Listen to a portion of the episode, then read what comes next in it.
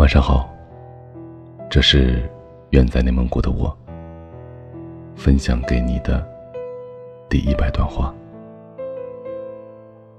一个从不回头的人，未必是因为勇敢，也许是怕被识破脸上的泪痕；一个时刻微笑的人，未必是因为快乐，可能是怕被看穿心底的叹息。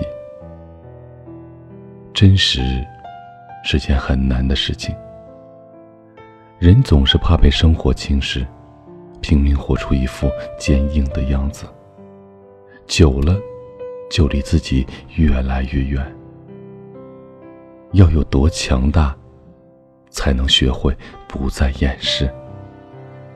一生中最有分量的一个字，原来是真。以上就是今天晚上想要分享给你的第一百段话。